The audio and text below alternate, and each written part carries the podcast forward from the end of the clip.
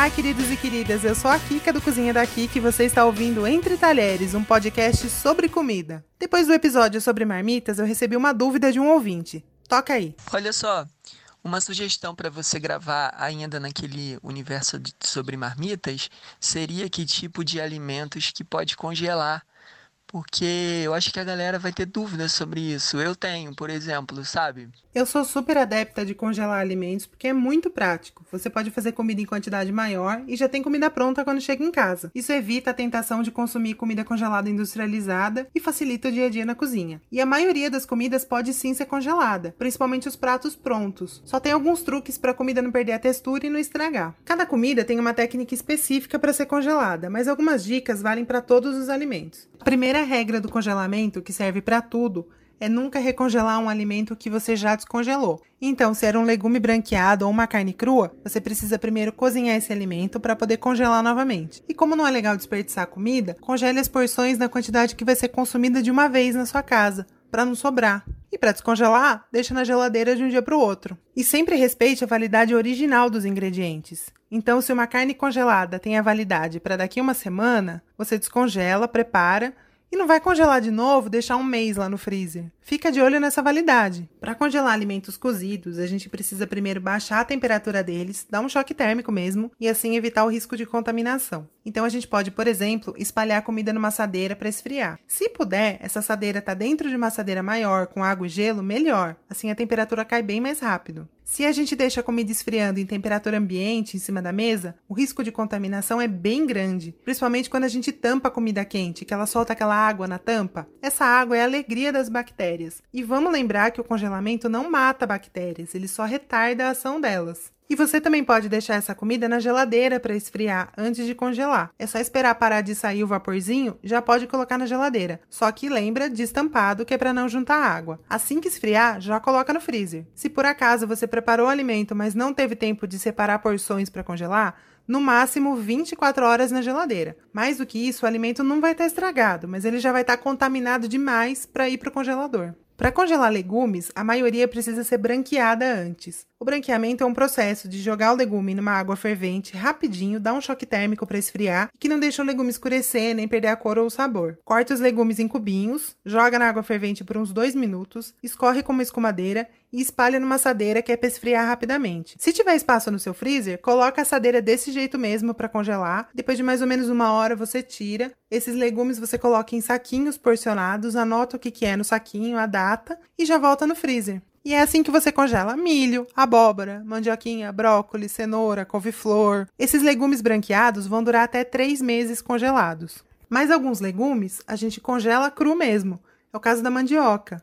Você descasca, lava bem, corta nos pedaços do tamanho que vai usar, seca e coloca em saquinho plástico.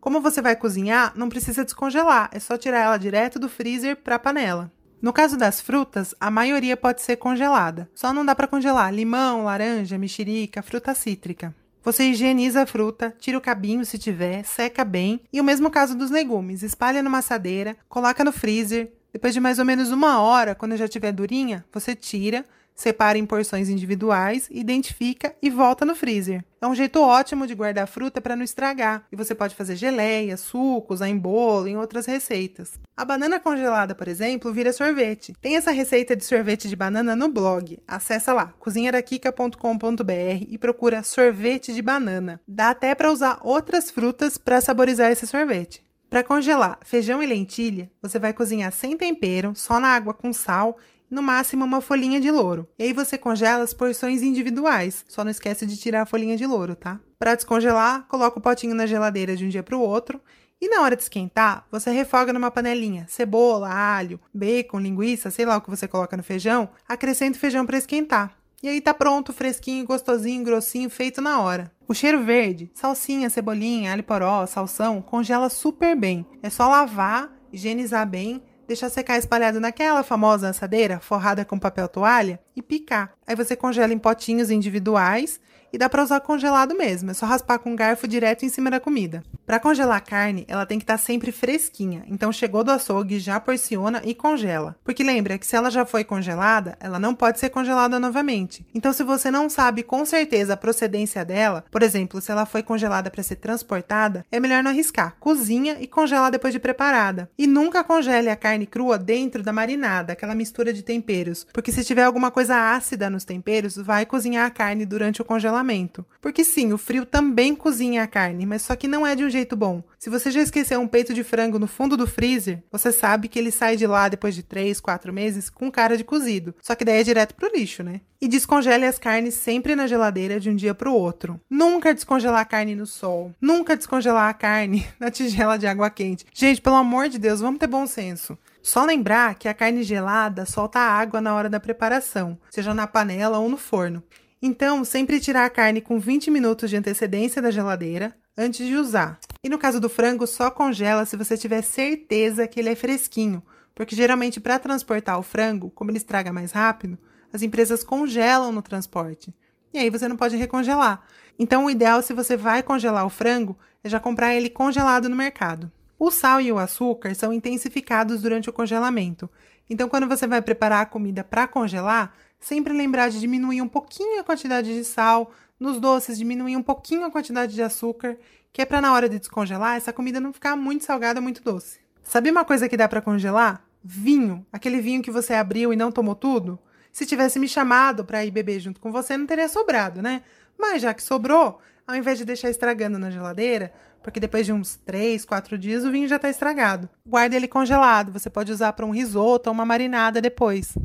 Os melhores potes para guardar comida congelada são os de vidro, que não soltam nenhuma substância no alimento. Só toma cuidado se você estiver congelando alguma coisa líquida, uma geleia, uma sopa, um feijão, porque esse alimento, quando congela, vai expandir e o vidro vai rachar. Então não enche até em cima, deixa uns dois dedinhos de espaço. Eu sei que o vidro ocupa muito espaço no freezer. Tudo bem usar potinho de plástico, só toma cuidado de não usar um potinho de plástico muito vagabundo, né? E outro cuidado é que o pote plástico, quando congela, ele quebra muito mais fácil. Então, se você vai, por exemplo, cortar alguma coisa dentro do pote, ele vai rachar. Conta pra mim, você já derrubou um pote de sopa congelada no pé? Porque eu já derrubei. E além de você rachar o pote, você ainda periga rachar o dedinho. E recipiente de metal para congelar comida, nem pensar.